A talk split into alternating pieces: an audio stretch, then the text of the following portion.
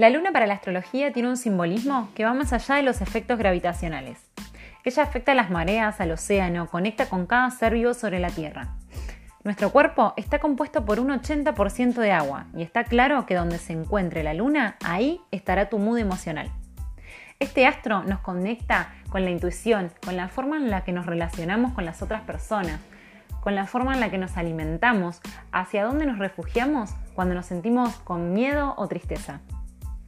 La luna cambia de signo cada dos días, recorriendo toda la rueda zodiacal, poniéndole esa zona a la rutina. Mi nombre es Florencia Perezoni y esto es Fin de Semana Lunático. Te espero todos los jueves para descifrar cuál va a ser el clímax de tu fin de semana y que lo puedas aprovechar al máximo.